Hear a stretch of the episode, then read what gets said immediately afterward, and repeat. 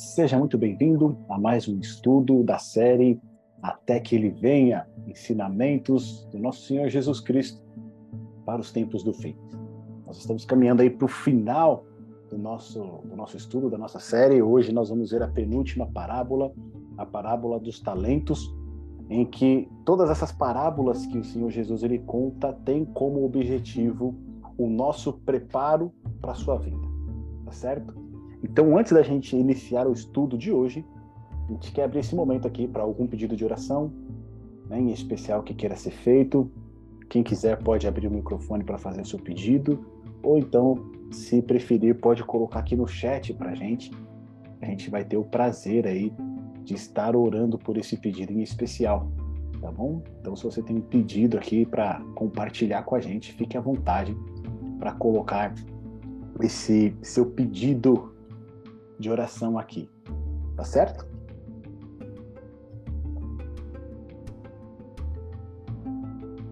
Isso aí, Petinha. Tem que orar pela saúde mesmo. Essa tosse aí tá, tá ruim, hein? Vamos orar aí para que ela se recupere plenamente. Né? Da Maris pedindo aqui pela saúde dela, para que ela fique 100% aí recuperada dessa gripe aí que a acometeu. Tá bom? Então vamos orar? Vamos fechar os nossos olhos, vamos falar com o nosso bom Deus.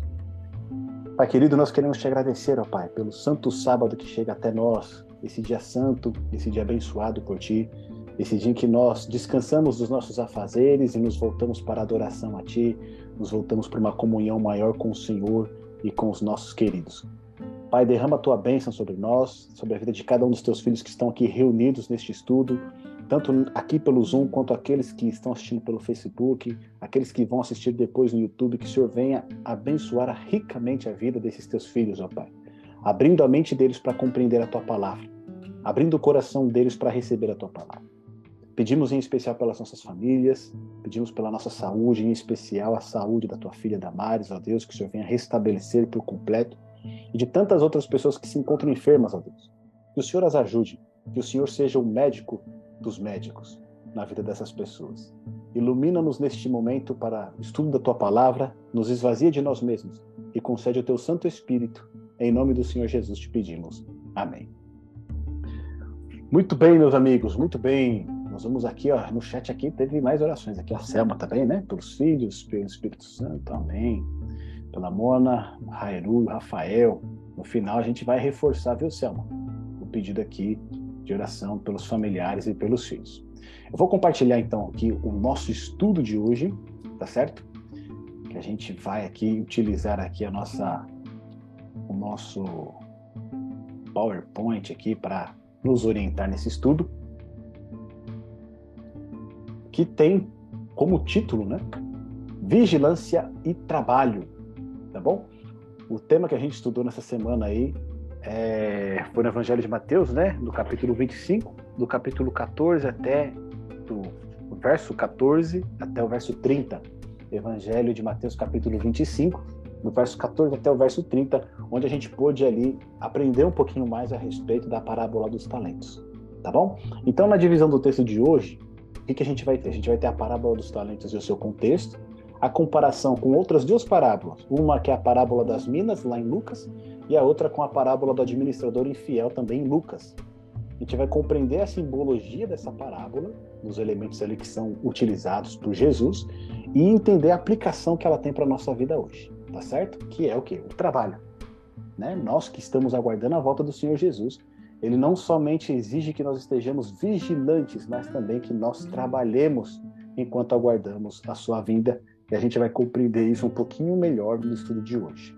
Na parábola dos talentos, ela é uma parábola também conhecida, né, onde ali um senhor ele vai para longe e ele distribui ali entre os seus servos os seus bens. Então, para um servo ele vai dar cinco talentos, para outro ele vai dar dois talentos e para um outro servo ele vai dar um talento. Tá bom? Então ele faz essa divisão entre seus de talentos, né, dos seus bens para os seus servos.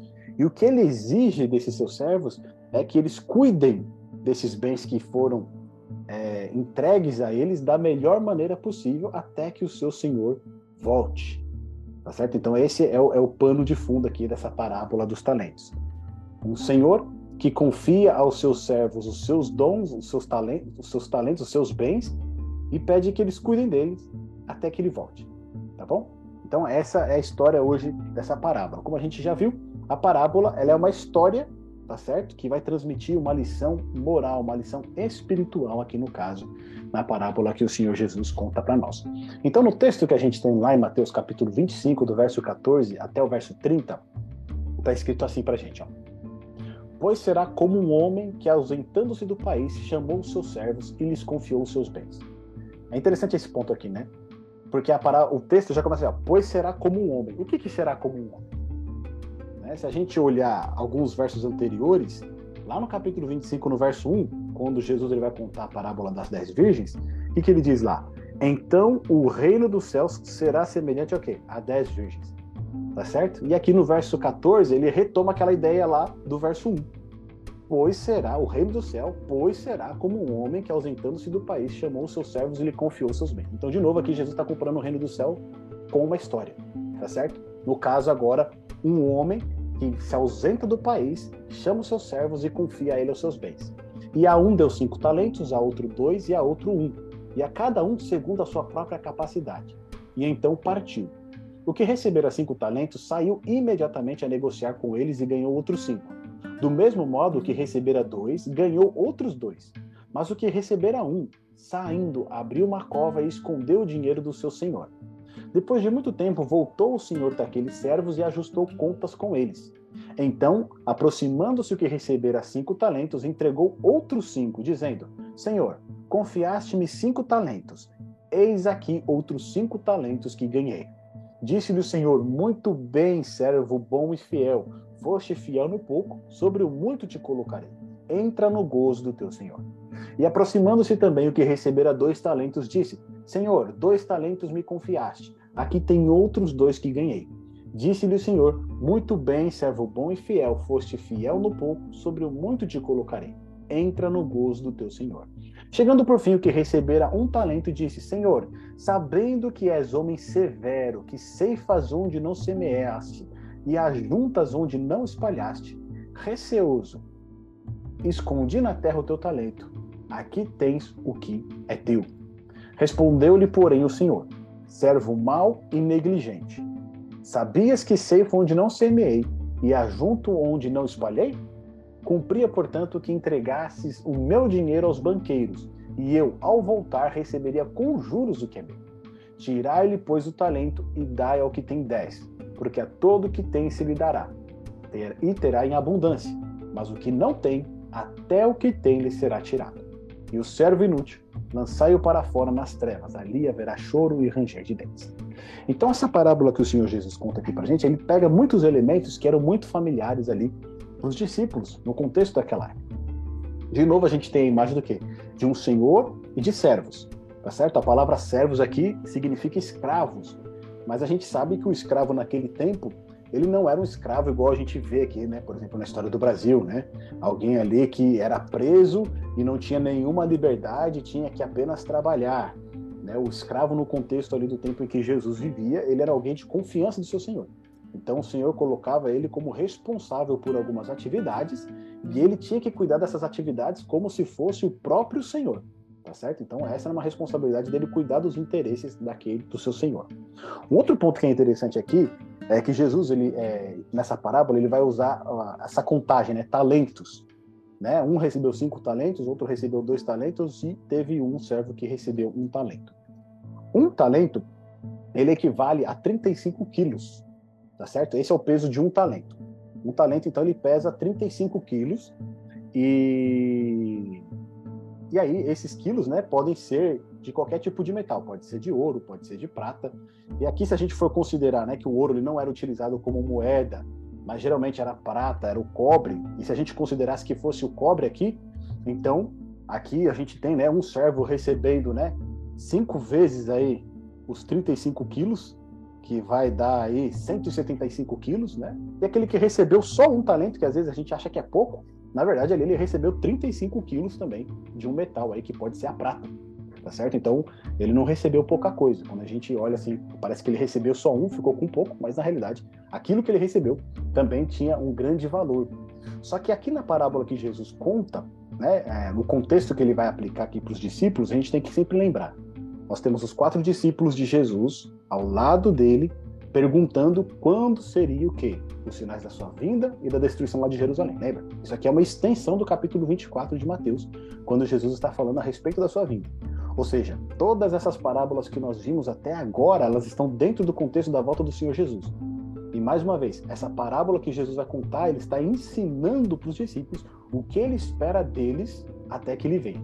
Tá certo? O que, que ele espera de cada um desses discípulos. Então, quando ele conta essa história, né, dos talentos da parábola, qual que é a lição que a gente tira aqui de tudo isso? O Senhor entrega para os servos algo que ele tinha de valor e espera que esses servos cuidem disso que ele entregou não somente não perdendo aquilo que foi entregue a ele, mas trabalhando para que aquilo que foi confiado multiplique. Tá certo? Essa é a lição que a gente tem aqui dessa parábola. Agora, como que a gente traz isso, né, para nós, discípulos do Senhor Jesus, assim como Pedro, assim como André, assim como Tiago, assim como João, estavam ali naquele momento, né, querendo saber o que, que o que, que eles entenderam dessa parábola contada aqui para o Senhor Jesus.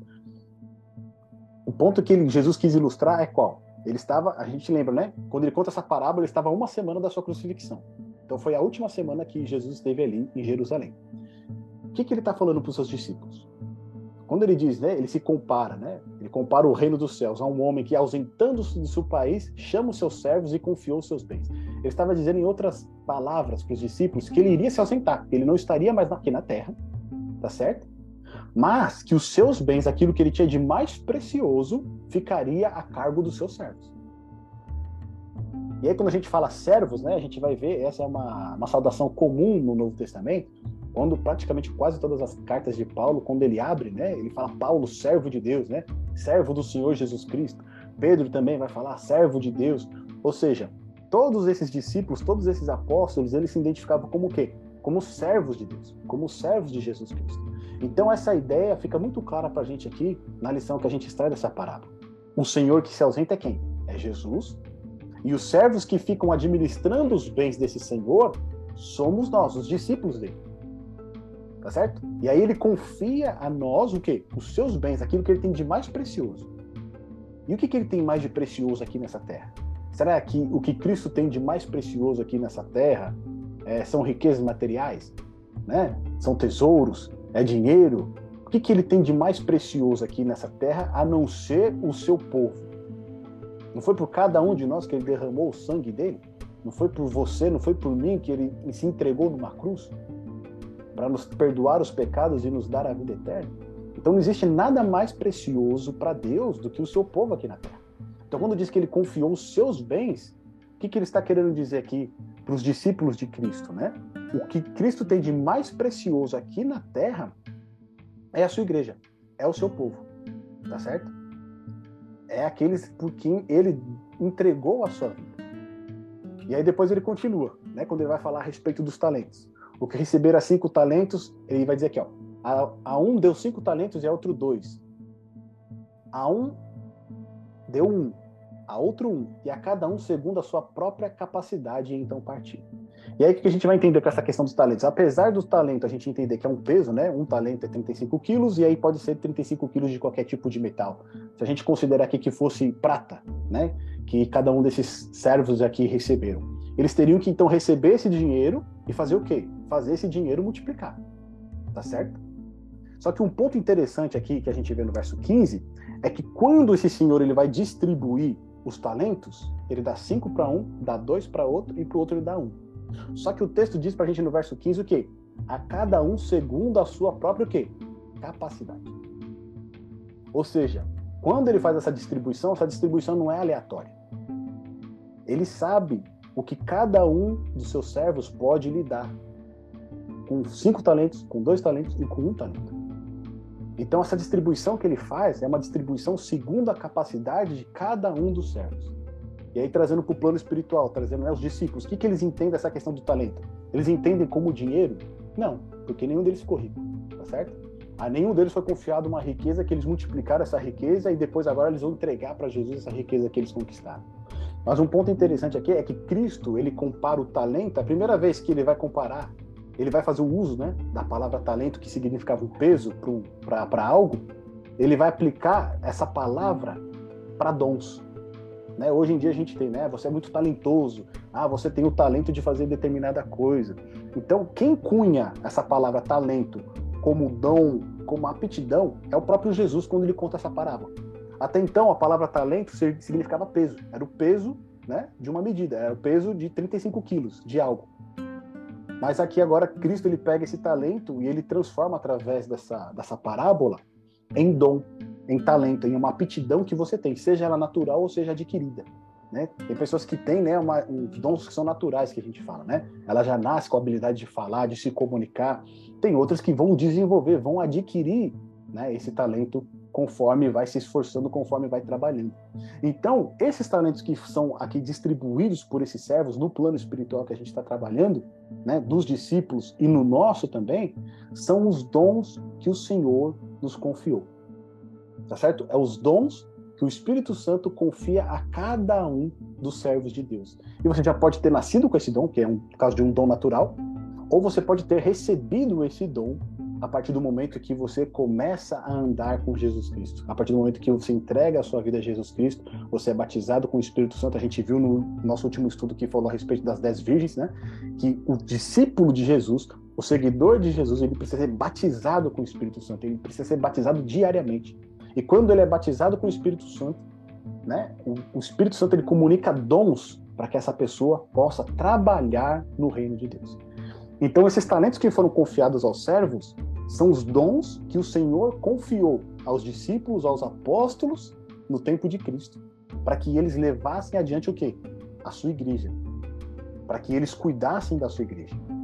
E o mesmo também se aplica a nós hoje. Deus ele nos confia talentos, ele nos confia dons para trabalharmos para o seu reino, tá certo? Para trabalharmos para a sua vinda, e interessante que quando diz né, que ele concedeu esses dons segundo a sua própria capacidade, o mesmo ocorre no plano espiritual.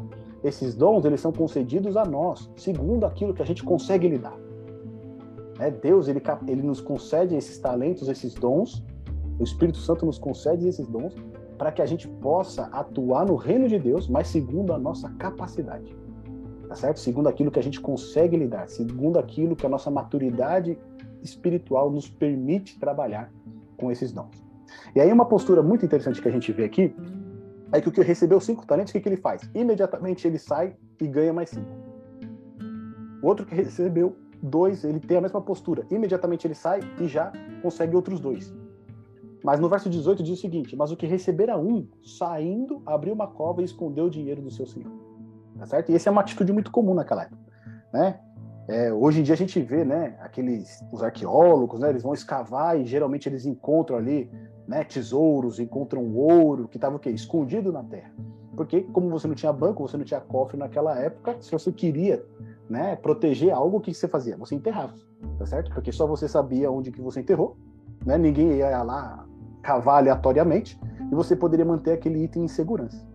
Então, isso era, um, era, uma prática muito comum. Se você tinha algo importante e você não queria perder, não queria que ninguém pegasse, tomasse de você, o que você fazia? Você enterrava. Então, o que, que esse servo faz a primeiro momento parece ser algo bom. Porque o que, que ele faz? Ele enterra o quê? Um talento que ele recebeu do seu senhor. Certo?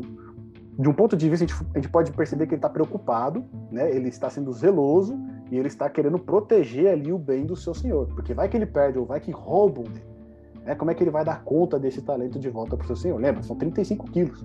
Né? Se a gente fala que é de prata, é um valor, mesmo sendo um talento, é algo considerável. Tá bom? Só que o que a gente percebe é que depois de muito tempo o Senhor retorna e ele decide fazer o quê? Ajustar as contas com ele. E quando a gente vê esse termo aqui, ajustar as contas, a gente lembra, né? A volta do Senhor Jesus é o quê? Juízo, tá certo? Aqui de novo a gente vê essa menção quando diz que o Senhor volta depois de muito tempo, e aqui né, tem mais uma questão, envolve o que? Tardança, né? envolve demora. Depois de muito tempo o Senhor voltou e foi o que? Ajustar a conta com eles. Ou seja, ele foi inspecionar o que, que eles fizeram durante o tempo em que eu fiquei fora. E aí chega o primeiro e fala: Ó, Senhor, o Senhor me confiou cinco talentos, eu multipliquei e ganhei mais dez, ou mais cinco. Né? Tá aqui dez talentos. E aí o que, que o Senhor diz para ele? Muito bem, servo bom e fiel. Foste fiel no pouco, sobre o muito te colocarei. Entra no gozo do seu Senhor. Aí chega o que tinha dois, ele falou: Senhor, ganhei mais dois, tem aqui quatro talentos. E aí o Senhor diz a mesma coisa que ele falou para o que ganhou cinco. Ó. Muito bom, muito bem, servo bom e fiel. Foste fiel no pouco, sobre o muito te colocarei. Entra no gozo do seu Senhor. E aí chega por último aquele que tinha um talento. E aí, quando ele chega, olha que coisa interessante. Ele já chega se desculpando. Porque ele chega no, no verso 23, que que ele, no verso 24 que ele fala, ó, Senhor, né? Sabendo que és homem severo, que ceifas onde não semeaste e ajuntas não onde não espalhaste, receoso, escondi na terra o teu talento. Aqui tens o que é teu. Então, aqui a gente já percebe uma postura, né, é, inadequada desse servo. Porque quando ele se aproxima do seu senhor, ele já se aproxima o quê? Se desculpando. Tá certo? Todos os outros se, apro se aproximam com alegria, né? Senhor, confiaste em cinco talentos. Quando eles usam essa palavra confiaste, significa o quê? Que eles reconhecem que o Senhor concedeu a eles uma responsabilidade grande. E eles se alegram com isso. Eles falam assim: o Senhor me confiou, né? o Senhor, que é o dono de todas as coisas aqui, me confiou esses cinco talentos. Olha aqui, consegui mais cinco. O outro que tinha recebido dois, ó, consegui mais dois. Mas esse, quando ele retorna, ele, a gente percebe ali um semblante ali, né, de vitimismo dele. Eu sabia que o Senhor é o quê? É um homem muito bravo, muito severo, muito, né, que, que ceifas onde não semeaste e ajuntas onde não espalhaste. Em outras palavras, o que ele está querendo dizer aqui? Que pede mais do que a gente pode dar, tá certo? Que exige mais do que a gente pode conceder. É isso que ele está querendo dizer com essas palavras. E aí ele diz que receoso, com medo de perder aquele talento que ele tinha, ele decidiu o quê? Enterrar na terra. E na hora que ele vai dizer, né, aqui tens o que é teu, né, esse sentido no que está escrito aqui, aqui tens o que é teu, é como se ele dissesse assim, ó, pega aqui isso que é e, e joga para o Senhor. Ó, toma o que te pertence, tá certo? No sentido de que eu não queria ter ficado com essa responsabilidade, mas o Senhor me fez ficar com isso aqui, então toma o que, o que é teu. É nesse sentido que está escrito essas frases aqui. Aqui tens o que é teu. E aí no verso 26 diz assim: Respondeu-lhe, porém, o Senhor, servo mau e o quê? E negligente. Sabias que ceifam onde não semeei e ajuntam onde não espalhei? Então ele está falando assim: você está querendo dizer que eu exijo mais do que vocês podem entregar? É isso que está querendo dizer para mim? Se eu sou verdadeiramente dessa maneira, você deveria então ter pego o meu talento, o meu dinheiro e ter entregue aos banqueiros, para que quando eu voltasse recebesse o quê? Juros. Ou seja, a própria acusação desse servo que o Senhor chama do quê? Chama ele de servo mau e negligente, ela é infundada. Né? Porque o Senhor diz assim: se você está me acusando de ser muito rigoroso, de ser muito severo, de pedir coisas que é impossível receber, se eu agisse assim, você deveria então ter entregue meu dinheiro aos banqueiros. Porque você sabia que eu ia cobrar aquilo que você não poderia me dar. Ou seja, aqui a acusação desse servo mal ela cai por terra, tá certo? Ele quer jogar a responsabilidade para o Senhor. Mas o Senhor fala, então, se eu sou mal desse jeito, você deveria ter mais cuidado então ainda com aquilo que eu confiei para você. E aí depois ele vai dizer, porque a todo que tem se lhe dará e terá o quê? Né? Em abundância, mas ao que não tem, até o que lhe tem, lhe será o quê? Tirado. Tá certo? Lá em Mateus, no capítulo 13, no verso 12, Jesus ele faz uma menção nisso quando os discípulos perguntam por que, que ele fala por parábolas. E aí Jesus ele vai dizer: A vocês é dado conhecer os mistérios do reino, tá certo? Mas aqueles que não conhecem, eles recebem o quê? Por parábolas, eles não vão entender. E aí depois ele usa essa mesma palavra, porque a todo que tem se lhe dará e terá abundância, mas o que não tem, até o que ele tem será tirado. Ou seja, aquilo que você está disposto a receber e você recebe com alegria, você vai receber cada vez mais. Mas aquilo que você tem e não aproveita e não faz uso, até isso que você tem vai ser o quê? Vai ser tirado de você. E aí, por último, no verso 30, ele diz: E o servo inútil, lançai-o para fora nas trevas, ali haverá choro e ranger de dentes. Aqui, essa palavra que o Senhor Jesus, no verso 30, menciona, é uma palavra de condenação tá certo? É igual aquela que a gente viu na outra parábola do servo, lá em Mateus 24. Então, basicamente, trazendo para o nosso plano espiritual, entendendo que os talentos são os dons que o Senhor nos concede, o que, que Ele quer que nós façamos com esses dons, com esses talentos? Que nós multipliquemos eles, que nós façamos uso deles, tá certo? Se a cada um foi dado um talento, e a gente percebe aqui que nessa parábola não teve servo que ficou sem talento, todos receberam Um recebeu cinco, outro recebeu dois, outro recebeu um. Mas cada um recebeu segundo a sua própria capacidade e não teve nenhum servo que pudesse dizer: Eu não recebi na hora do Senhor. Tá certo? Porque o que recebeu menos recebeu um. E ele só tinha o trabalho o quê? De né, é, multiplicar esse um que ele recebeu. Ou seja, se ele recebeu pouco, o que é mais fácil? Você multiplicar um talento ou você multiplicar cinco? Um, tá certo? Mas para quem recebe segundo a sua capacidade, aquele que recebeu cinco também vai ter facilidade para multiplicar cinco. E o que recebeu um também vai ter essa facilidade para multiplicar esse um que ele recebeu. As próprias palavras aqui do, do Senhor, quando ele condena o servo, né, dizendo servo mau e negligente, remete àquele estudo que nós fizemos na semana passada das noivas. Porque quando Jesus aqui diz né, que o Senhor chama o servo de negligente, o que, que é você negligenciar? É você deixar de fazer algo que você deveria fazer. Tá certo? A gente viu lá na parábola das virgens. As cinco virgens nécias, elas deveriam ter trabalhado né, na sua espiritualidade, ter buscado uma comunhão com Deus. Elas não o fizeram, por isso ficaram fora das bodas.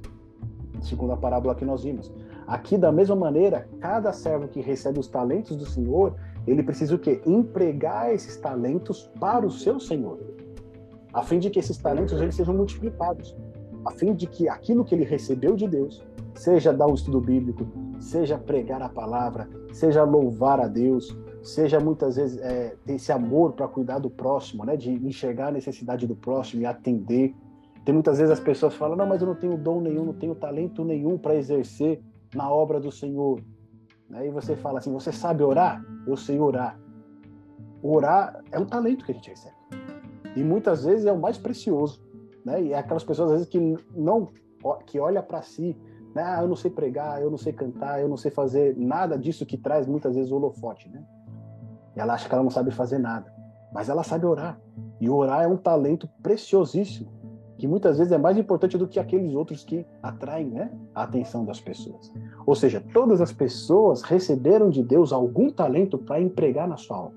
E como servos fiéis, compete-nos o quê? Multiplicar esses talentos. Tá certo? Para a gente só aprofundar um pouquinho mais aqui, na parábola das minas não é a mesma parábola dos talentos. Essa parábola das minas contada lá em Lucas 19, dos versos 11 a 27, é, apesar de usar a mesma ideia que a gente viu aqui na parábola dos talentos, né, você trabalhar para o reino de Deus e multiplicar, não é a mesma parábola, tá? Olha lá no verso 11 que diz assim, ó: Ouvindo eles estas coisas, os discípulos de Jesus, Jesus propôs uma parábola, visto estar perto de Jerusalém e parecer aos discípulos que o reino de Deus havia de manifestar-se o quê? Imediatamente. Tá certo? Então, lembra, os discípulos eles tinham aquela ideia de que o reino de Deus seria estabelecido enquanto Jesus estava aqui.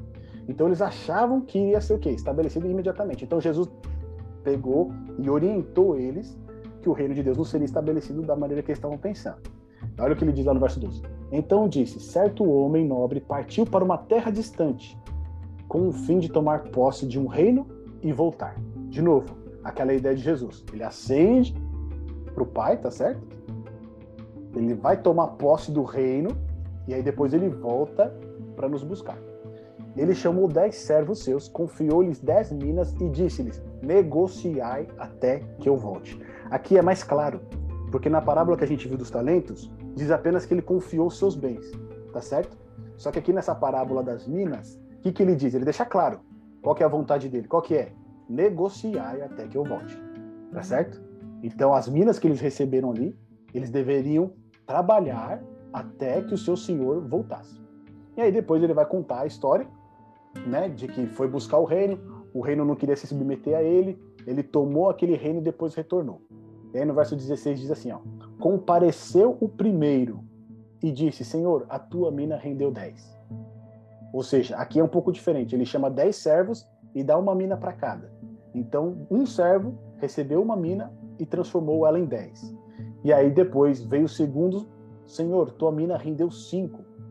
E aí a cada um dos servos né, esse senhor ele vai confiando ali o galardão. Né, no verso 17. Respondeu-lhe o Senhor, muito bem, servo bom, porque foste fiel no pouco, terás autoridade sobre dez cidades. Depois ele diz ao que né, rendeu cinco. A este disse, terás autoridade sobre cinco cidades. Aí no verso 20 diz: Veio então o outro dizendo: Eis aqui, Senhor, a tua mina, que eu guardei embrulhada num lenço. Aí de novo a mesma ideia. Ele quer transparecer o que esse servo? que ele teve cuidado das coisas do seu senhor. Aquele da, da parábola dos talentos, ele enterrou. Esse aqui, ele guardou embrulhado num lenço.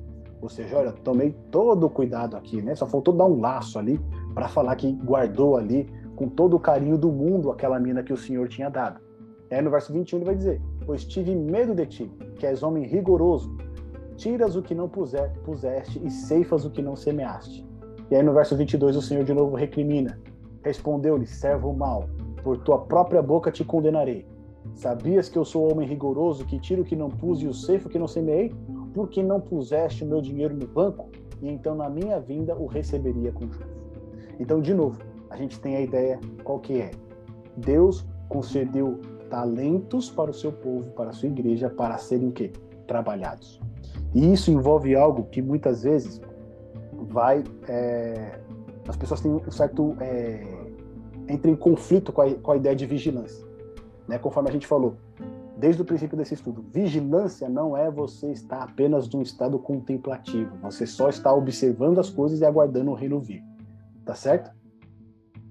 Exige o quê? Você atuar, exige atividade, exige que você trabalhe. E isso fica muito claro nessas duas parábolas aqui. O Senhor confia meios para que o seu povo, a sua igreja, os seus discípulos, eles trabalhem para o seu reino, trabalhem para a vinda do seu reino.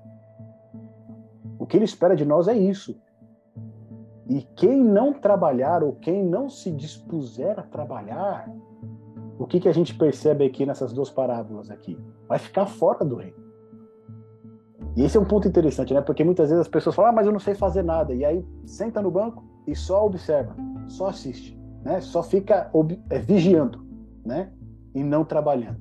Vigiando no sentido negativo, né? Só da observação.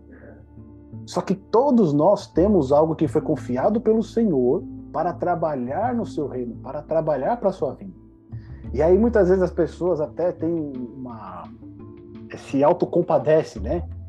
De que, ah, não, mas Deus sabe o meu coração, Ele sabe meus problemas, Ele sabe que eu não vou conseguir, né? Ou que eu não sou capaz de fazer algo. O que a gente percebe aqui é por esses servos que também vêm com essa ideia, né? Eu sabia que o Senhor era muito rigoroso e que não, não estaria ao seu alcance. Eu não seria capaz de multiplicar isso que o Senhor me concedeu, por isso que eu guardei aqui esse talento que o Senhor deixou, ou essa mina que o Senhor deixou para mim. Eles são o quê? Recriminados pelo Senhor. Eles são tratados o quê? Como infiéis, como preguiçosos, como né, indolentes. Por que isso? Porque aquilo que o Senhor nos confia é capaz de ser multiplicado. É capaz de ser empregado no seu reino. É capaz de dar bons frutos. Tá certo? Então, aqui no reino de Deus, né, no meio do seu povo, não tem espaço para a pessoa dizer que ah, não posso fazer nada, eu não consigo fazer nada, eu não sou capaz de fazer nada. Não, você é capaz. Porque quem comunica os dons, quem entrega os dons, os talentos, é Deus. Isso fica claro quando ele fala, ele confiou o quê? Os seus bens, ele confiou o quê? Os talentos, é ele que entrega, é ele que dá. Por mais que você já tenha algum talento específico, né? Alguma aptidão natural, Deus ele vai potencializar isso que você tem para o reino dele. E mesmo que você às vezes acha que não tenha nada, ele vai te, ele vai te confiar algo né? Porque em todas essas parábolas não tem nenhum servo que fica o quê? Sem talento, tá certo? Então não existe desculpa para não trabalhar no reino de Deus. E aí por fim ele vai dizer o seguinte no verso 26, né? Olha lá de novo aquela ideia repetida que a gente viu anteriormente, né? Pois vos declaro a todo a quem o que tem dar-se-lhe-á, mas ao que não tem o que, o que tem lhe será tirado. Quanto, porém, a esses meus inimigos que não quiseram que eu reinasse sobre eles, trazei-os aqui e executai-os na minha presença. Então, de novo, aquela ideia de juízo. De novo, o Senhor ele vem, ele vai investigar, ele vai conversar ali com os, com seus servos, o que vocês fizeram enquanto eu estive fora. E aí depois ele vai dar, né, a recompensa para cada um deles, assim como lá nos talentos, né? A gente tem as recompensas. Muito bom, servo bom e fiel, foste fiel no pouco, sobre o muito te colocarei, entra no gozo do teu Senhor.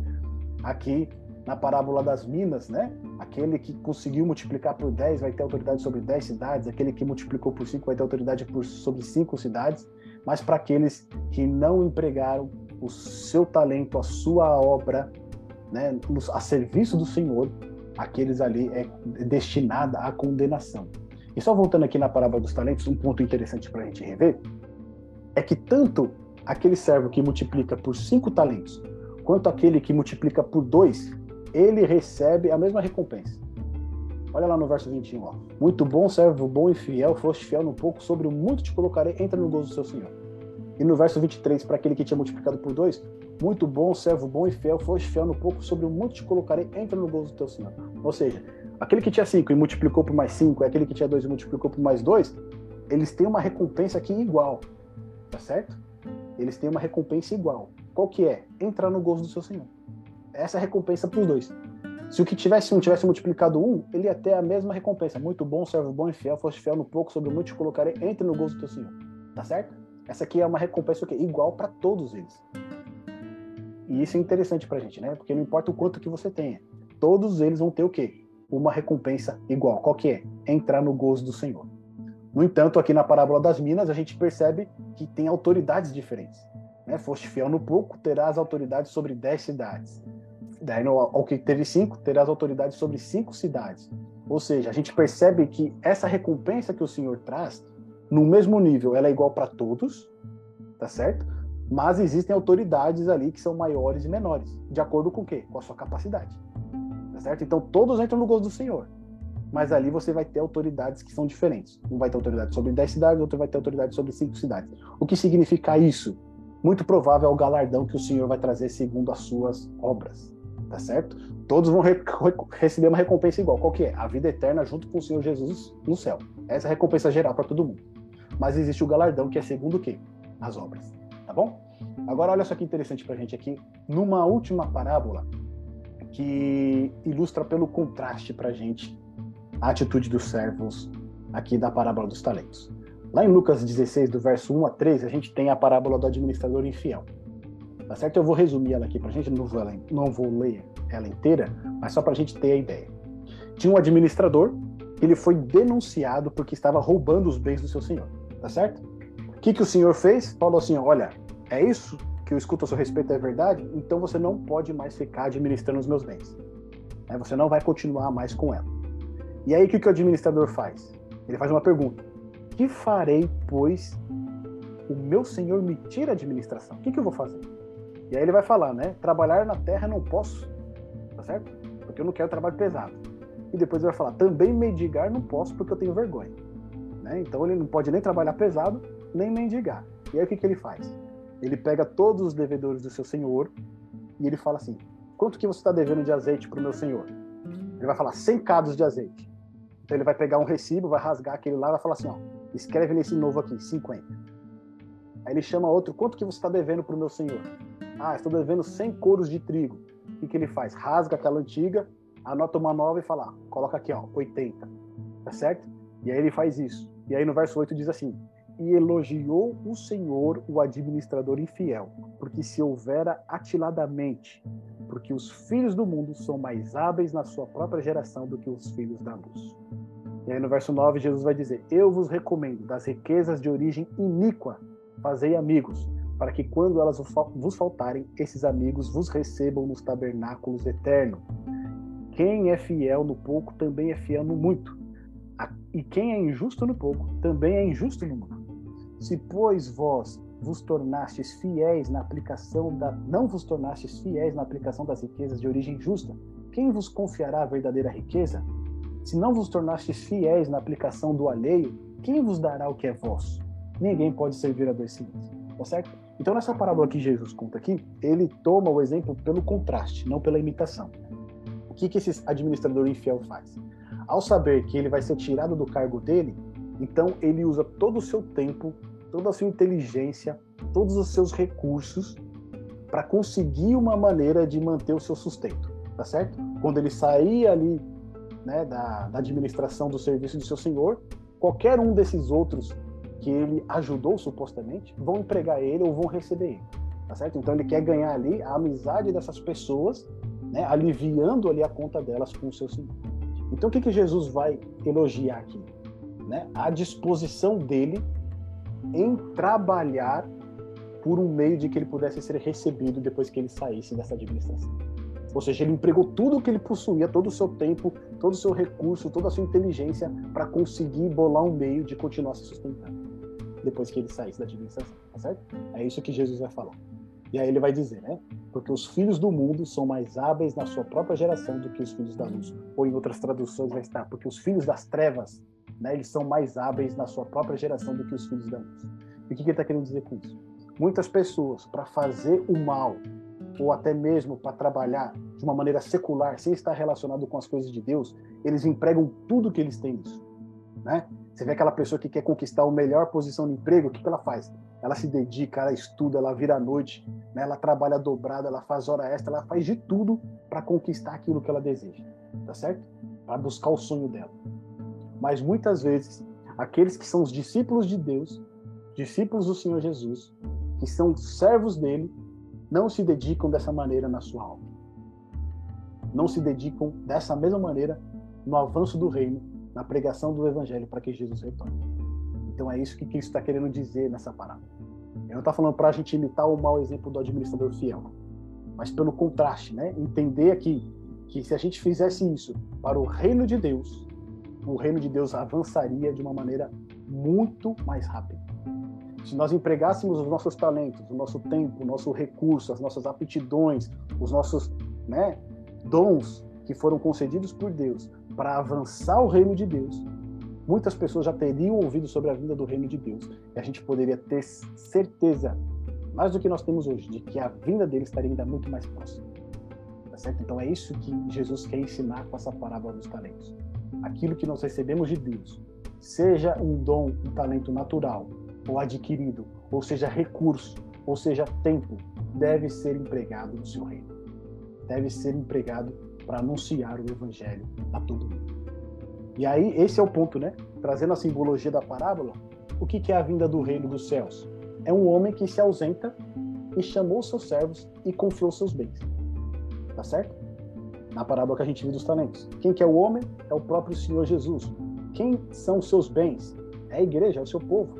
Né? Zacarias, no capítulo 2, do verso 8, vai dizer ali que é a menina dos seus olhos. Ou seja, aquilo que é mais precioso para Deus aqui na terra é o seu povo.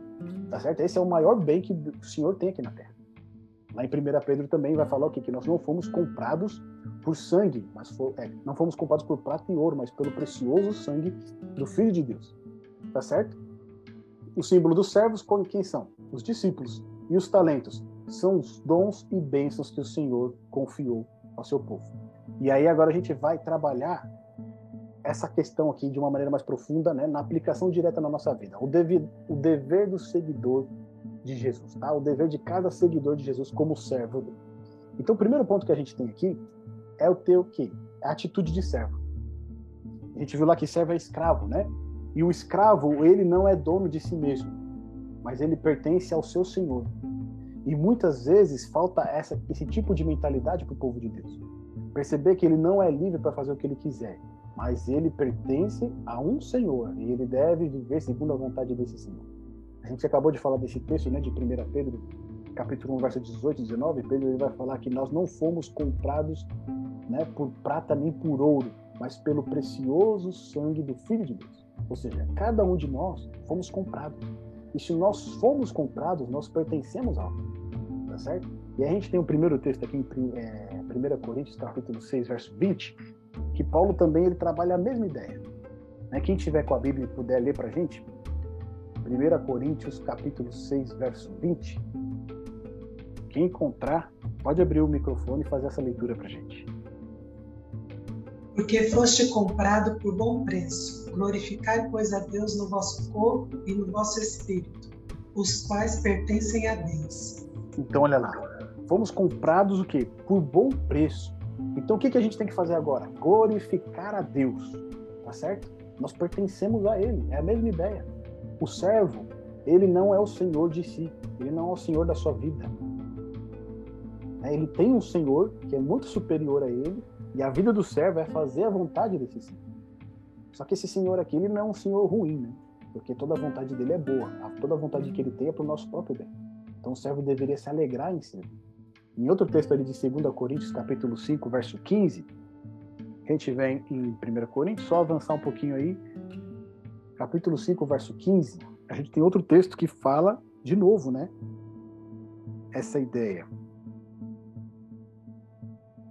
Quem pode ler para a gente 2 Coríntios, capítulo 5, verso 15?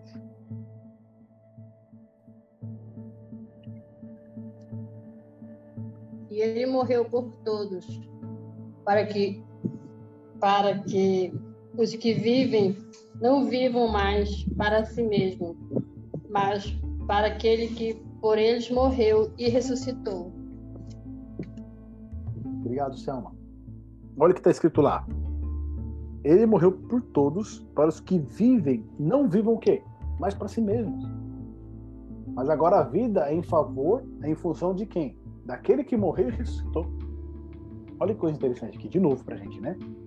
Muitas vezes a gente, o cristão ele tem essa ideia equivocada de que uma vez que agora Cristo nos libertou, a gente pode ser livre para fazer o que quiser. Mas não é isso, né? A gente foi libertado do pecado, mas agora a gente se encontra debaixo do senhorio de Jesus Cristo. E embaixo desse senhorio nós temos que fazer a vontade dele, viver para ele. Então, a primeira coisa que nós precisamos compreender aqui nesse nosso preparo, nesse nosso trabalho, é que o servo, ele não faz o que ele quer mas ele faz aquilo que o Senhor quer que ele faça. E o que o Senhor quer que a gente faça até que ele venha? Trabalhe. Empregue os nossos talentos na obra do Senhor. Por isso que o segundo ponto que a gente tem aqui é cuidar dos interesses do Senhor. A gente está ainda em Coríntios aí, né? Agora, ali, ó, 1 Coríntios 9, 23. Volta um pouquinho aí em 1 Coríntios capítulo 9, verso 23. Olha o que Paulo vai falar lá.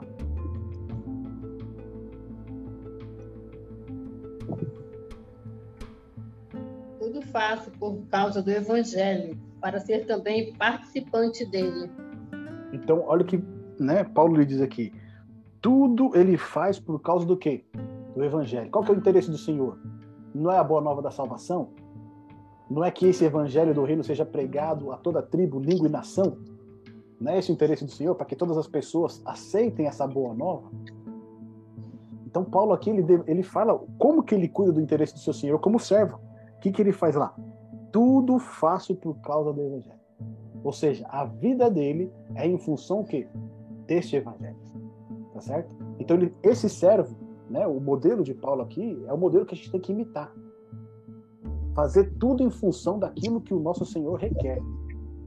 Aquilo que estiver ao nosso alcance, né, sejam cinco talentos, sejam dois talentos, ou seja, um talento, a gente fazer em função do evangelho do reino de Deus, para que venha o seu reino. E aí em 1 Coríntios capítulo 3, verso 9, ó, volta um pouquinho aí, eu vou ler aqui pra gente, ó. Só volta um pouquinho. Fala ali, ó. Porque de Deus somos cooperadores, lavoura de Deus, edifício de Deus sois vós. Ou seja, ao mesmo tempo que nós somos servos e temos que obedecer ao nosso Senhor, nós somos o quê? Cooperadores dele na salvação das pessoas. Cooperadores dele na multiplicação da sua igreja enquanto aqui na terra.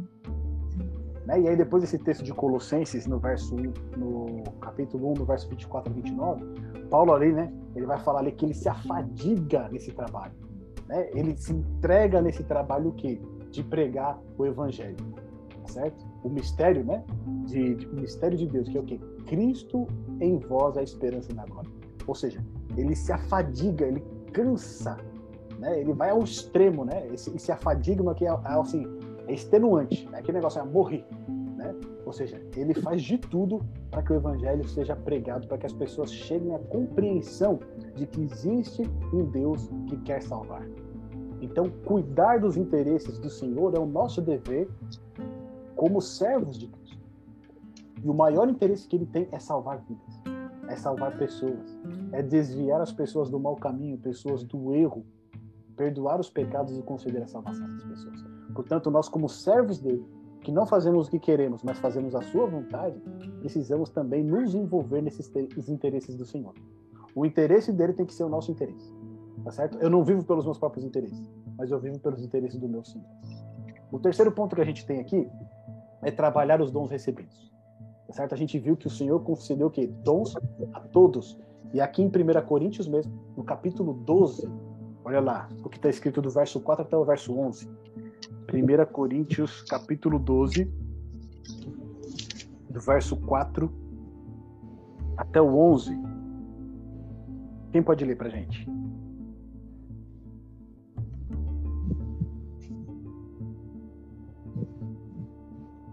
Hum. Ora, os dons são diversos, mas o Espírito é o mesmo. E também há diversidade nos serviços, mas o Senhor é o mesmo. E há diversidade nas realizações, mas, mas o mesmo Deus é quem opera tudo em todos.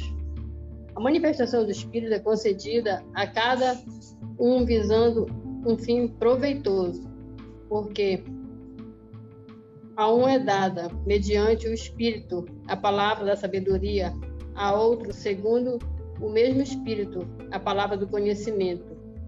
A um é dada, no mesmo Espírito, a fé, a outro, no mesmo Espírito, dons de curar a outro operações de milagres, a outro profecia, a outro discernimento de espíritos. A um é dada a variedade de línguas e a outro capacidade de interpretá-las.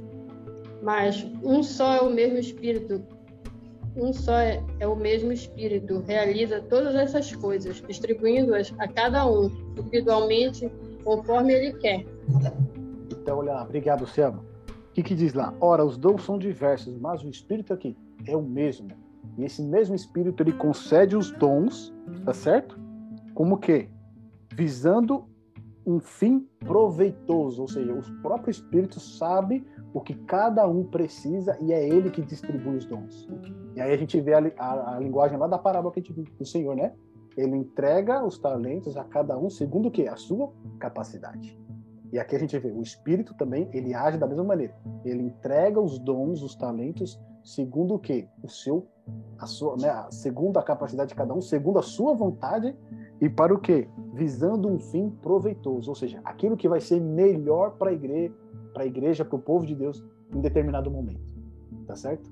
E isso é uma coisa fantástica, né? Que ele vai falar assim, ó, a uns é dado o espírito a palavra de sabedoria, o outro a palavra do conhecimento, o outro é dado dons de curar, operação de milagres, profecia e assim por diante. Ou seja, são diversos os dons que podem ser distribuídos dentro de uma igreja, dentro do povo de Deus. Só que cada um desses dons, eles têm o objetivo que um fim proveitoso. Nenhum dom é concedido para exaltação própria, para que a pessoa se engrandeça, para que a pessoa se considere melhor do que outras. Esse dom, ele é concedido com um fim o quê? Proveitoso. Precisa ser algo bom para a comunidade em geral. Seja para sua família, seja para sua igreja, seja em qualquer lugar que você esteja. Né? O dom que nós recebemos de, de Deus é para ser compartilhado em benefício das pessoas à nossa volta e não no nosso benefício. E é isso que é fantástico. Deus, ele tem essa sabedoria de conceder aquilo que aquela comunidade precisa no momento em que ela precisa e usando as pessoas certas naquele exato momento. Inclusive, é interessante que muitas vezes Deus ele pode conceder um dom num determinado momento para uma pessoa e depois, no momento seguinte, não aquela pessoa não usar mais aquele dom. Tá certo? Ou seja, ele foi concedido de uma maneira o quê? específica, numa situação específica, para atender uma necessidade. Só que o ponto interessante é esse. Olha lá. Mas um só e o mesmo Espírito realiza todas essas coisas distribuindo-as como lhe apraz a cada um individualmente. Ou seja, é o próprio Deus que decide qual será o dom e como ele deve ser empregado. Tá certo? Então, isso é fantástico. Né? Todos recebem os seus dons. Não tem uma pessoa que possa dizer, eu não tenho dom nenhum para empregar na obra do Senhor. Porque é assim que nós somos chamados a fazer parte desse povo, a fazer parte do povo de Deus. Deus ele vai te capacitar para fazer algo. Tá certo? Ele vai te capacitar para fazer. Ah, eu não prego, não dou estudo, não oro, não louvo, mas faço um bolo. Então esse bolo que você faz aí, de alguma maneira, Deus vai usar esse seu dom, esse seu talento para abençoar a vida de outras pessoas, tá certo? Para fazer avançar o reino de Deus. Basta que você se submeta à direção do Espírito. Lembra que a gente falou no nosso estudo na semana passada? Nós precisamos pedir o que? O Espírito Santo. Esse é o maior presente que o Senhor quer que nós né, recebamos dele. Ele tem um desejo intenso de nos conceder o Espírito. Se nós pedirmos o Espírito Santo na nossa vida, ele vai usar os nossos dons e talentos para fazer avançar o reino de Deus. Tá certo? Lá em Efésios, no capítulo 4, vem comigo lá em Efésios. Eu vou fazer essa leitura aqui para a gente rapidinho. Efésios, no capítulo 4. Olha o que Paulo também vai dizer a respeito dos dons. Efésios, no capítulo 4, no verso 7 e 8.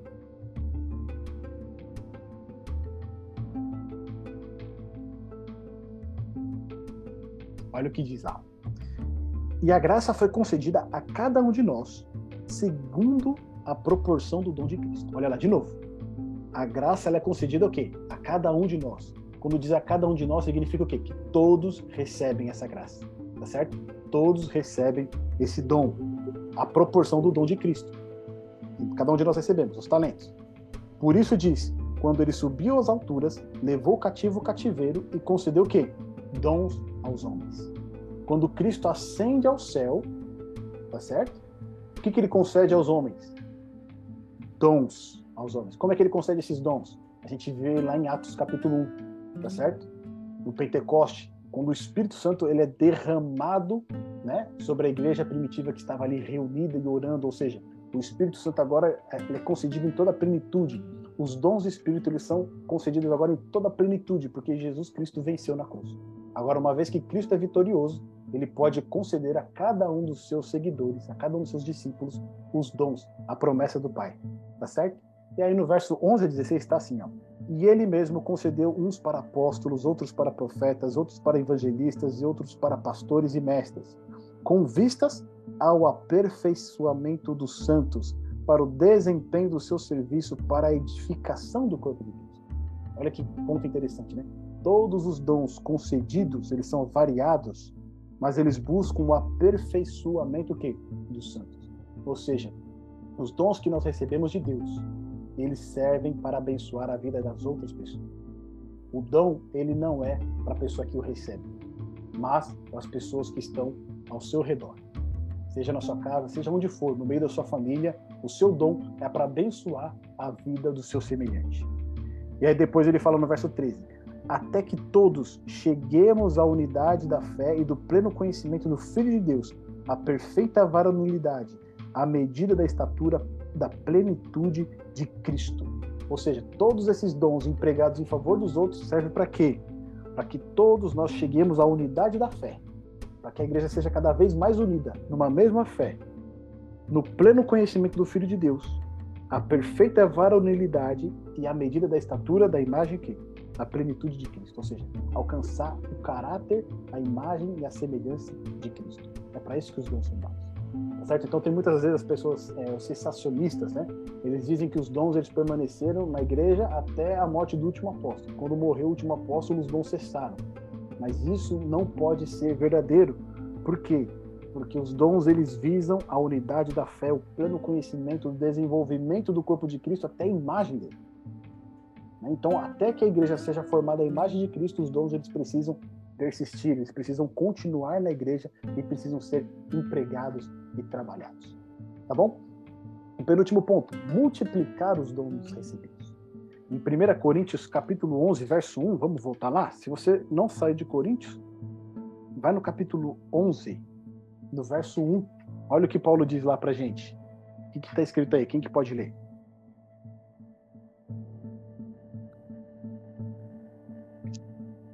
Sejam meus imitadores, como também eu sou imitador de Cristo.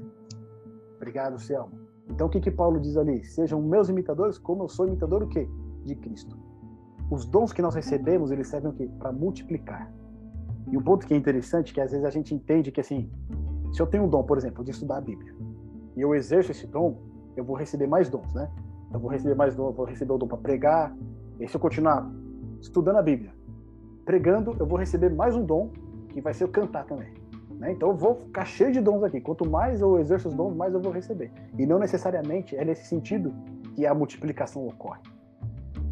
Quando Paulo diz ele aqui, sede os meus imitadores, assim como eu sou imitador de Cristo, o que que Paulo está fazendo com os seus dons, que a gente viu lá, que ele se afadiga pela igreja? Ele está multiplicando os dons. Porque cada vez que ele partilha o dom que ele tem com outra pessoa, e aquela pessoa aceita Jesus e ele passa a discipular aquela pessoa, o dom dele foi multiplicado. Tá certo? Então, quando diz multiplicar os dons recebidos, não é somente eu exercer aquilo que o Senhor me concedeu para que eu tenha mais. Porque essa não é a ideia. Mas é eu pegar aquilo que o Senhor me deu e eu ensinar isso que o Senhor me deu a uma outra pessoa. Quando eu faço isso, eu estou multiplicando. E quando eu multiplico, né, essa multiplicação ela se torna exponencial. Né? Porque um vai multiplicando por outro, vai multiplicando por outro, e aquele que você começou agora já tem 10 pessoas. Ou seja, o dom ele foi multiplicado. Tá certo? Então, quando Deus nos concede esses dons, né, e ele diz para a gente multiplicar ele, igual na parábola dos talentos, não é necessariamente que você vai usar esse talento e vai receber mais. Mas é que você vai trabalhar isso que o Senhor te deu, e através desse trabalho, você vai conseguir levar mais pessoas para Jesus você vai conseguir alcançar mais pessoas para o reino do Senhor Jesus. E essas pessoas vão se tornar discípulas também. E é aí que ocorre a multiplicação dos dons. Tá certo? Então esse ponto ele é fantástico, porque cada um de nós podemos podemos pelo menos multiplicar por um. Tá certo? Podemos multiplicar por um. Eu tenho eu sou pai, né? Eu tenho dois meninos aqui. O meu maior trabalho é empregar aquilo que o Senhor me confiou na salvação desses meninos. Se eu fizer isso e eles aceitarem Jesus e eles forem salvos, graças a Deus eu multipliquei por dois. Tá certo? Aquilo que o Senhor me confiou, eu multipliquei por dois. Se eu não tenho filhos, eu só tenho o meu cônjuge. O meu trabalho é empregar os meus talentos para a salvação desse meu cônjuge. Eu vou ter multiplicado aquilo que eu recebi, meu cônjuge aceitou o Senhor Jesus, ele foi salvo, eu vou ter multiplicado aquilo que o Senhor me confiou. Tá certo? Então aquilo que o Senhor confia para nós, nós só temos que multiplicar por um. Mas se nós multiplicarmos por 10, Deus seja louvado por isso. Tá certo? Porque tanto querer quanto efetuar é operado pelo nosso Senhor. E aí, por último ponto aqui, nosso dever como seguidor de Jesus. Aguardar a recompensa do seu Senhor. Não é porque a gente vê, né, Paulo, né, ele se afadiga, ele trabalha, a gente sabe que é realmente, esse trabalho é um, é um trabalho extenuante, tá certo? Você exercer os dons, você exercer aquilo que o Senhor confiou, não é um trabalho fácil. Né? A gente pensa que é um trabalho fácil. Não, não é um trabalho fácil. É preciso suor, é preciso dedicação. É realmente você investir tudo aquilo que você recebeu de Deus, inclusive o seu tempo, inclusive os seus recursos, inclusive essa saúde, na obra de Deus. Quando a gente fala de talentos de dons, a gente já pensa né, nas aptidões, né, naquilo que a gente tem, que é visto pelas pessoas. Mas também envolve tempo, envolve a nossa faculdade mental, envolve a nossa saúde, os nossos recursos. Tá certo? Isso também são dons que a gente recebe de Deus, são bênçãos que a gente recebe de Deus. Né? E muitas vezes a gente pode estar empregando os nossos recursos muito mais em outras é, em outros empreendimentos, né, do que no próprio reino de Deus. Tá certo? Então a gente precisa empregar realmente tudo que nós temos para o reino de Deus. Né? Não no sentido de entregar tudo. A gente vai chegar nesse nível ainda, né? no nível da igreja apostólica, né? que entregaram tudo para fazer avançar o reino. A gente vai chegar nesse nível ainda. Mas o que o Senhor quer é que hoje você comece com o que você tem, tá certo? Aquilo que você tem. É um talento só? Então empregue esse talento. São dois? Empregue esses dois talentos. São cinco? Empregue esses cinco talentos. Né? O Senhor ele vai trabalhar para que você possa fazer uma entrega total de tudo que você tem a favor do reino de Deus. Mas isso não vem sem uma recompensa, porque também é o nosso dever aguardar a recompensa do Senhor. Lembra? A gente falou, o nosso maior desejo, a nossa maior vontade, o maior sonho do cristão tem que ser a volta de Jesus. E quando Jesus vier, ele vai trazer também o quê? O galardão, ele vai trazer a recompensa. Olha o que está lá escrito em 1 Coríntios capítulo 3, verso 8. Quem pode ler para gente? 1 Coríntios capítulo 3, verso 8. Ora, o que planta e o que rega são um e cada um receberá o seu galardão segundo o seu próprio trabalho. Então, olha lá, né? Paulo aqui, o que, que, ele vai dizer? Ele estava tendo um conflito na igreja de Corinto, né? Um falava, oh, eu sou de Pedro, outro falava que era de Apolo, outro falava que era de Paulo, e aí Paulo vai falar, meu, por que, que vocês estão com, as, né, com essas divisões, com essas facções dentro da igreja, né? Apolo pode ter plantado, Pedro pode ter plantado, mas quem dá o crescimento é o Senhor, tá certo? Quem faz crescer é o Senhor. Então não tem que vocês ficarem com essas divisões aí, com essas né, facções, e no final cada um vai receber pelo trabalho que fez. Então não tem que ficar se preocupando com essas questões. Né? Mas existe aqui um galardão.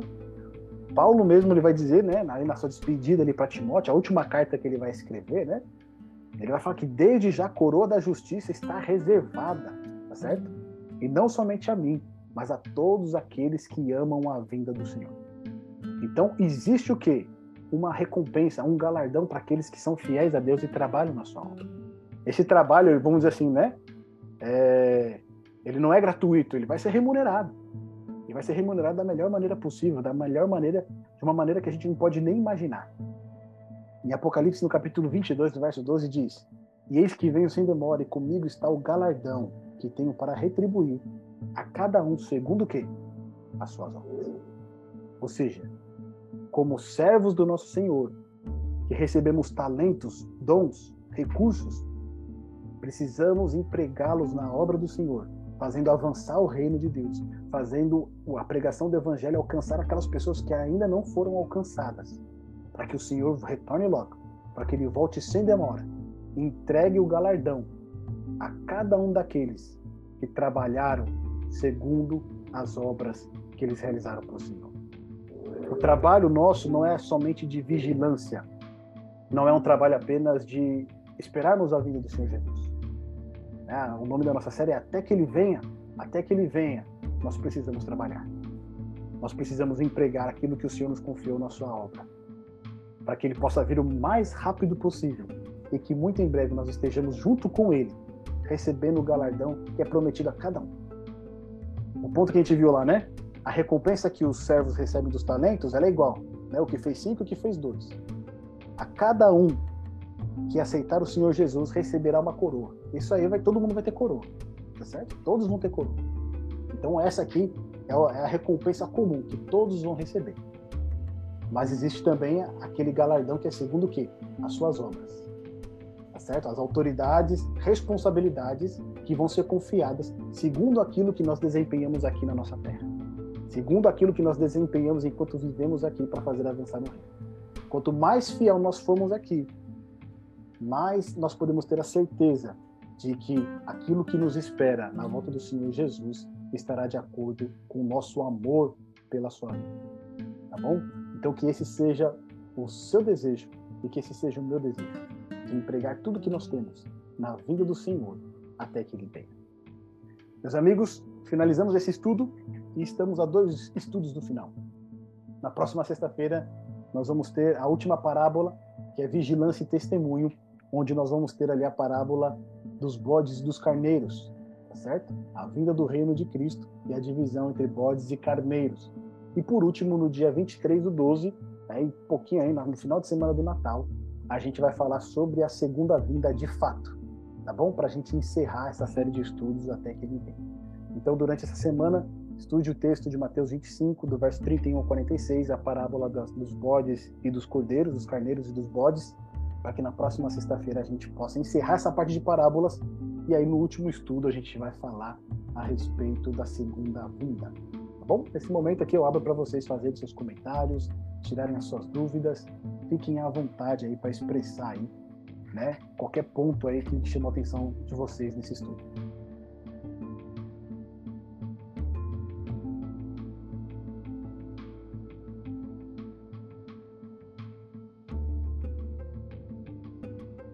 Tudo certo por aí? Ficou claro, né? Essa parábola aí não é, não é tão complicada, né? A gente já também tem algum conhecimento prévio dela, né, a respeito daquilo que o Senhor espera de nós. Mas o que a gente pode perceber aí é que é necessário um serviço ativo, né, para a vida do reino. A gente não pode apenas esperar, mas temos também que trabalhar para que esse esse sonho, né, essa realidade, essa esperança se concretize o mais rápido possível. Fecharam, meus amigos? Vamos então encerrar com uma oração? Vou fazer só um comentário aqui. Pode falar, meu amigo. Enterrar os talentos é como aquele indivíduo né, que é preso ao próprio egoísmo né, e ao medo. Ele então enterra o talento, significa que cavou na terra e enterrou-se junto. É verdade. É aquele que não faz uso, né? Ele recebeu algo, mas ele não procura fazê-lo, né? Ele, ele, não se dedica, ele não procura fazer. Tem uma, tem uma ilustração que ela conta assim, né? que teve uma, um concurso numa cidade do interior em que os alunos ali eles teriam que fa re, re, fazer uma obra, imitar uma obra famosa que havia sido pintada por algum aí, pintor famoso. Aí toda a escola se mobilizou, os alunos começaram a fazer né, as réplicas e pintando e fazendo tudo aquilo. E aí eles fizeram uma exposição em que o prefeito da cidade foi, né, pessoalmente lá ver as obras que foram feitas e ali condecorar ali é, os, os, melhores alunos. E aí quando ele entrou, ele chegou assim, foi passando, né, por cada um dos quadros. E aí ele chegou num quadro assim que tinha um menino assim sorrindo, né, esperando ali, aguardando ele chegar. E aí ele chegou lá, esse quadro aqui é da sua classe? Aí o menino falou, é, tudo contente, né? Sim, foi a gente que fez. Ele ficou muito bonito esse quadro, né? Você ajudou a, a pintar esse quadro aqui? Sim, eu ajudei a pintar esse quadro aqui. E aí o, o prefeito pergunta, né? E o que, que você fez? E aí ele fala, eu lavei os pincéis. Né? Ou seja, né? É, alguém ia esperar que ele né, fez a arte toda, ele pintou, ele decorou, ele fez tudo. Não, eu lavei os pincéis. Ou seja, no reino de Deus não tem trabalho que seja pequeno demais. Né? Não tem trabalho que seja ínfimo demais para que você tenha essa atitude do servo de enterrar. Muitas vezes as pessoas, ah, mas eu só limpo a igreja, né? Ah, eu só faço tal coisa. Gente, isso aqui, para o reino de Deus, é enorme. Né? Não tem preço. Verdade. Então, esse ponto que a, que a Sama colocou é, é muito importante. A gente, abordou, a gente não, acabou não abordando ele, né? Ele ficou subentendido ali. Mas muitas vezes as pessoas pensam que aquilo que elas fazem é pouco. Mas nada do que nós fazemos para o reino de Deus é pouco. Né? O mínimo que a gente faz ali é muito. Às vezes tem um irmão que chega na igreja para abrir a igreja. Ah, eu só abro a igreja. Né? Ele acha que ele só faz isso, mas se ele não fizer isso, não tem culpa. Né? Se ele não fizer isso, né? como é que vai ser? Então não tem trabalho pequeno no reino de Deus. Todo o trabalho é importante e o Senhor confiou a cada um de nós né? talentos e dons para exercer o melhor para o reino dele. Fechado, meus amigos? Vamos encerrar então aqui. Vamos fechar com mais uma oração. Nós vamos orar aqui pelos familiares também da Selma, que ela colocou ali no início, tá bom? Pela saúde da Damares. Então, nesse momento, vamos orar ao nosso bom Deus. É Mona. Mona, né? É, eu li, eu li errado, né? Mona. É, é, eu falei Mona. É Mona. Mas a gente vai orar. Vamos encerrar. Meu Deus, Deus, nós queremos te agradecer, meu Pai, pelo privilégio de estudarmos a tua palavra e de compreender a sua vontade para nós, ó Deus, enquanto aguardamos a tua vinda. Que é trabalhar com aquilo que nós temos, com aquilo que o Senhor nos confiou, empregando para que o teu reino avance e para que muito em breve nós possamos estar junto de ti. Queremos pedir a tua bênção especial sobre os filhos da nossa irmã Selma, Pai, para que o Senhor venha iluminar a vida de cada um deles, guiá-los nos seus caminhos, protegê-los de todo mal. E pedimos também essa bênção para todos os nossos familiares que o Senhor venha cuidar de nós, ó Deus, e nos preservar até a tua vinda.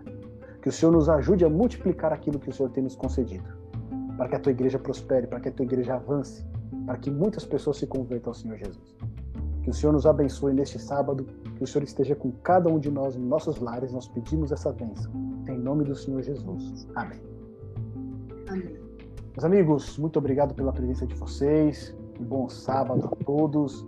Que Deus abençoe. Melhoras aí, Pretinha. Fique bem logo, tá bom? Um abração para vocês. Tchau, tchau. Até a próxima sexta.